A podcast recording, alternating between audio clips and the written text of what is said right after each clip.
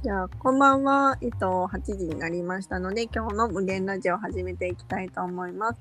えっと、転勤族のママバイヤーをしているまきと申します。えっと、今日はゆきこさんとお話ししていくんですが、えっと、その前に簡単に私の自己紹介もさせてください。えっと、転勤族として、えっと、全国を回りながら、えっと、中国輸入とあとマイマですね、それぞれの物販をやりながらバイヤーとして活動しています。あとは、ま、中国輸入のスクールの講師もしているので、生徒さんに、こう、中国輸入頑張っていただいて、一緒に、えっと、物販を最初の第一歩としながら、こう、自分の夢を叶えていく。自分がやりたいことをやれるようになっていく、そういった人を増やしていきたいなと思って活動をしています。りこさん、こんばんは。こんばんは。えっと、今日はゆきこさんと一緒にビジネスのマインドですね、考え方とか、まあ実際こう、私もゆきこさんも、えっと、ママさんっていうところもあるので、こう、ママさんなりのお話とかしていけたらいいなと思っています。よろしくお願いします。よろしくお願いします。これでいい。はーい。はい、お願いしおます。願いします。えっと、じゃあ今日は、えっと、ゆきこさんにいろんなことを聞いていきたいと思うんですけど、ぜひ、まずはゆきこさん、今何している人かっていうのを簡単でいいので教えてもらってもいいですか？はい。えっ、と、私はですね、出産後に、えーネットショップの運営を始めたことで、まあ、オンライン企業といううん。形で起業をしていて、今はその延長でですね、うんえーとネットショップ自体を作るウェブ制作とか、あとそのデザイン、ヘッダーのデザインとかのうんうんデザイン、あとは商品のパッケージとかうんうんうん。をデザインする仕事もしています。えーじゃあ、ネットショップもやりつつ、同じようにこうネットショップやっていきたいなとか、自分じゃなかなか作れないなっていう人のお手伝いもしていってるっていう。そうですね、ネットショップとか、あとそういうオンラインでうん。仕事をしたしてみたいという人のうんうん。サポートをしたりしています。えちなみにこう今までどんなこう方の商品とかサポートとかされてきたんですか？うーんと、最近、一番直近だと、うん。あのご自身でこうも、もともとアパレルの方でうんうん。で、裁縫とかもできるから、自分でお洋服も作れる。すごい。そうで、その方が、まあ、お洋服も作りたいんだけど、うんその、それ以外にも好きで、あのーカラー？カラーリーディングっていう、カラーリーディング？初めて聞きました。色を選ぶことで、その時の今の自分の状態を知るっていうへえ。学んでいらっしゃって、でそれを掛け合わせたものを、まあ、商品として。作りたいっていうのを助けてほしいというご依頼をいただいて、今、あの進めているところですね。えー、面白そうですね。なんか、すごい面白いですよ。えー、そういうなんかサポートとかするとこう自分がやってないことも新しい世界も見れるから。そうなんですよ。なんか、ね。そんな世界があるのは、みたいな。うんうん、初めてなんかこう洋服を選んであげるとかなんかそういうこうなんだろう。そういうコーディネーターみたいなの聞くけどそのカラーでとかっていうのは初めて聞きました。そうですよね。パーソナルカラーとかはよく聞くそうそうけど、ね。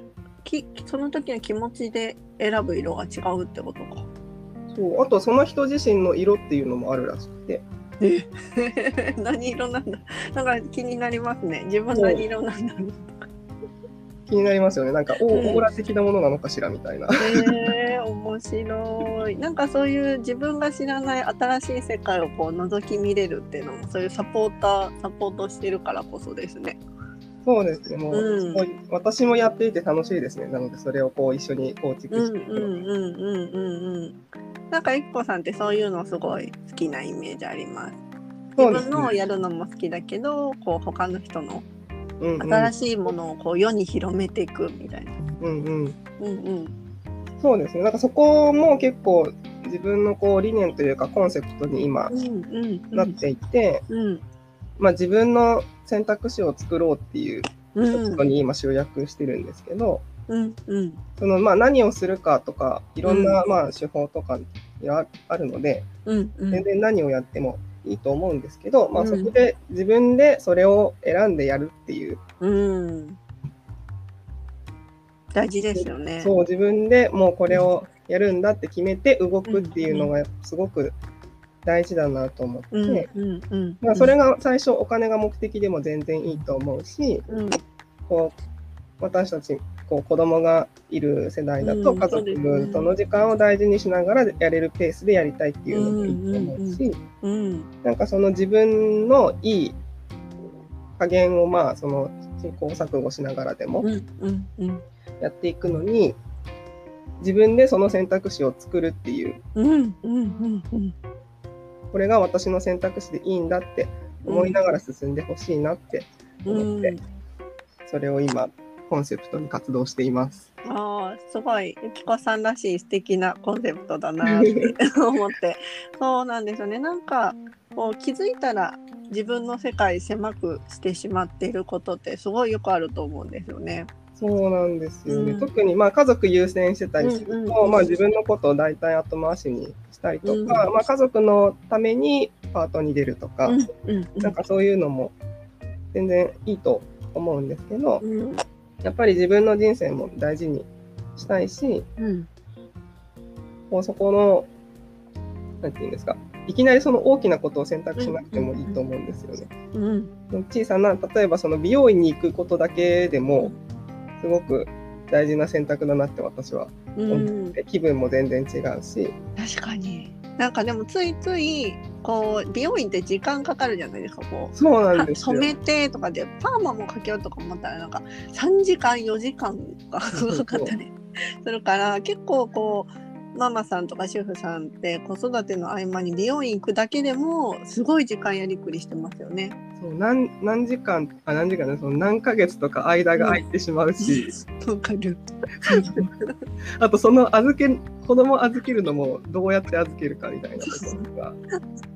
わかる。今コロナだし余計にそういう預かりとかが少なくそうですなってよね、本るから、そうそうそうなかなかねそういう時間をこう捻出するって感じですよね。うん、なんかそこで、こうだ、なんていうんですかね、自分でこう決めたっていう感じがないまま進んじゃうと、なんか気がつくと、こう誰かのせいとかにしたくなっちゃうんですよね。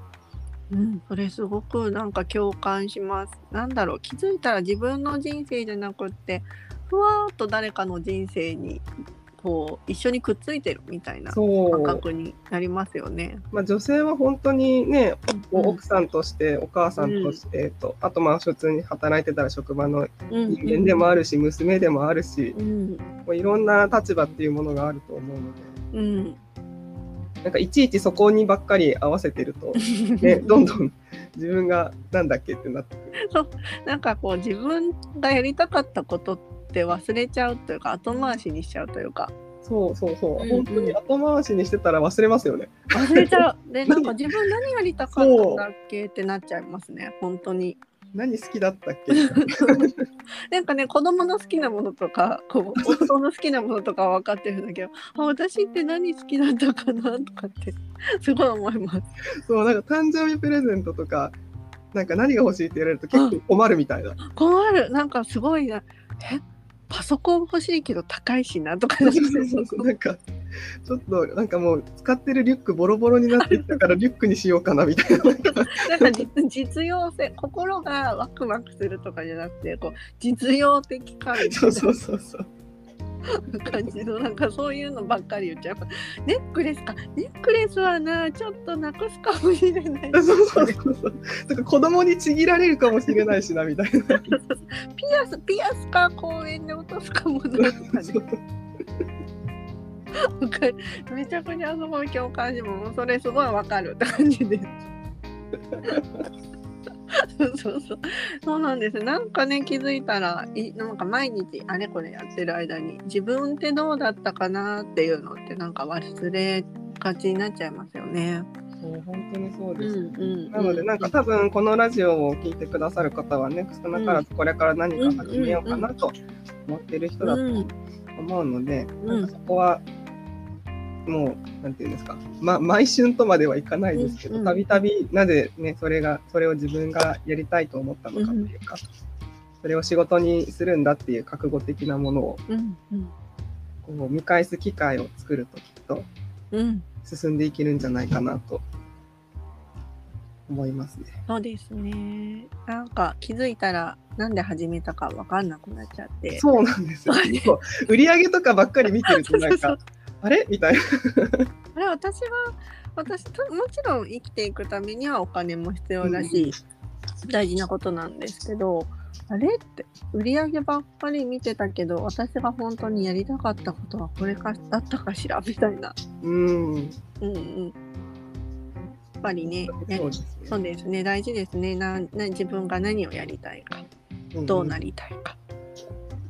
そうそう。やりながら、その、作っていけば、全作っていけばというか、決めていけばいいと思うので、そういううのんうんうんそうもう本当だからそういう意味でも、自分の選択肢を作ろうというところで、私自身もこれから頑張りたいなと思います。うんうんうん素敵ですね。自分の選択肢を増やす。そうですね。なんかね、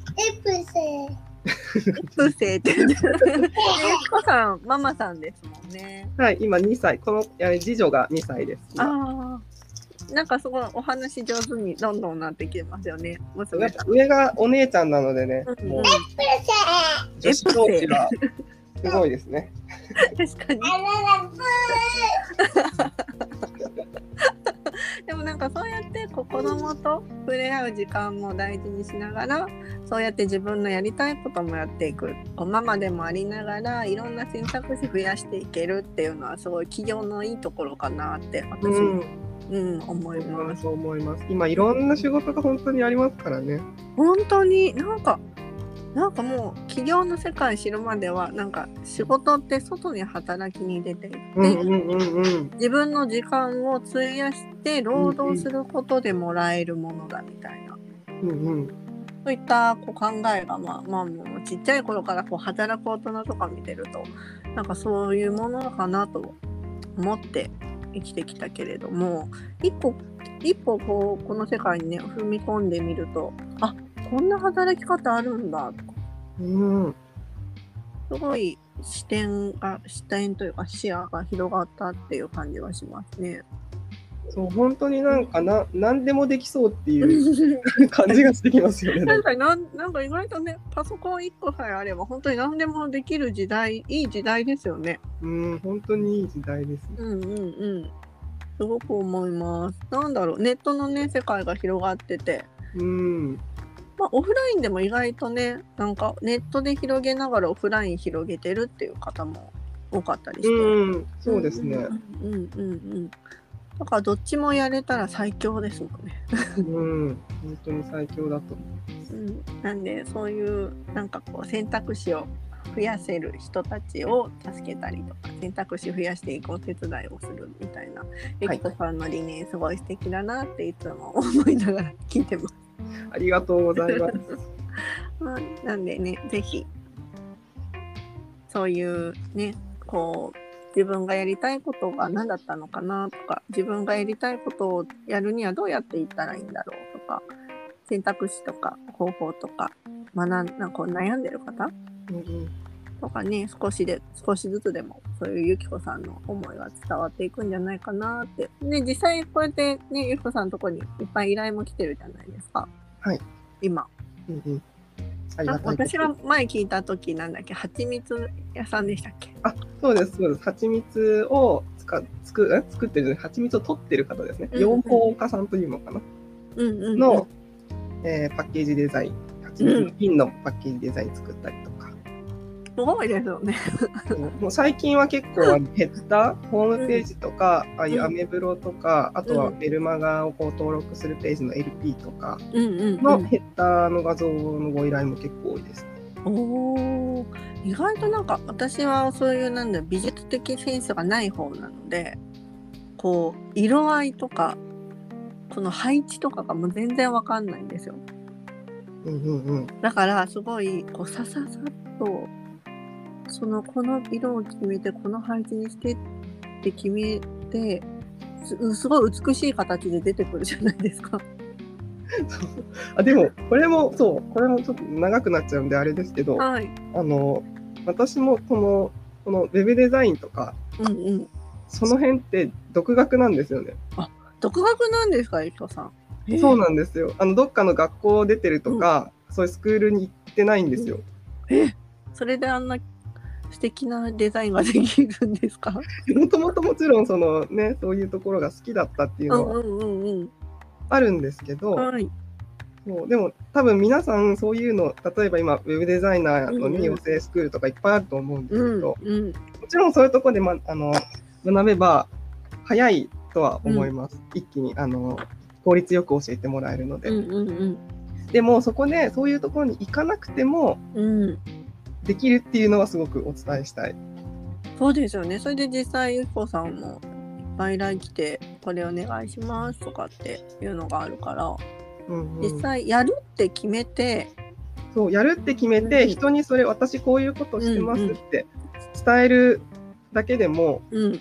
案外仕事は来たりしますね。うん、もう起業するかどうかって最終最極論ですけどやるかやらないか決めるってところがうんうんうん。もう最初のスタートかもしれないですね。うんうん本当に。うんうんもうなんか学校行ってないからとか資格持ってないからっていう理由も、うん。あの言い言い訳というかねやらない選択として、いあのなると思うんですけど理由に、でもそこで自分がもしやりたいと思うのだったら、ぜひもうチャレンジしていただきたいなと思います。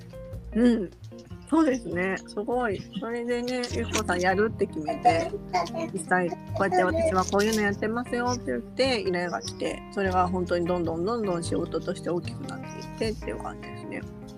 本当に、まあ、やっぱやっぱこう最初ちょっと怖いですけどねそれを、うん、未経験ななりに自分でそれを言うのが。そうですね。確かに。私は何々ですっていうのってなかなかね勇気入れますよね。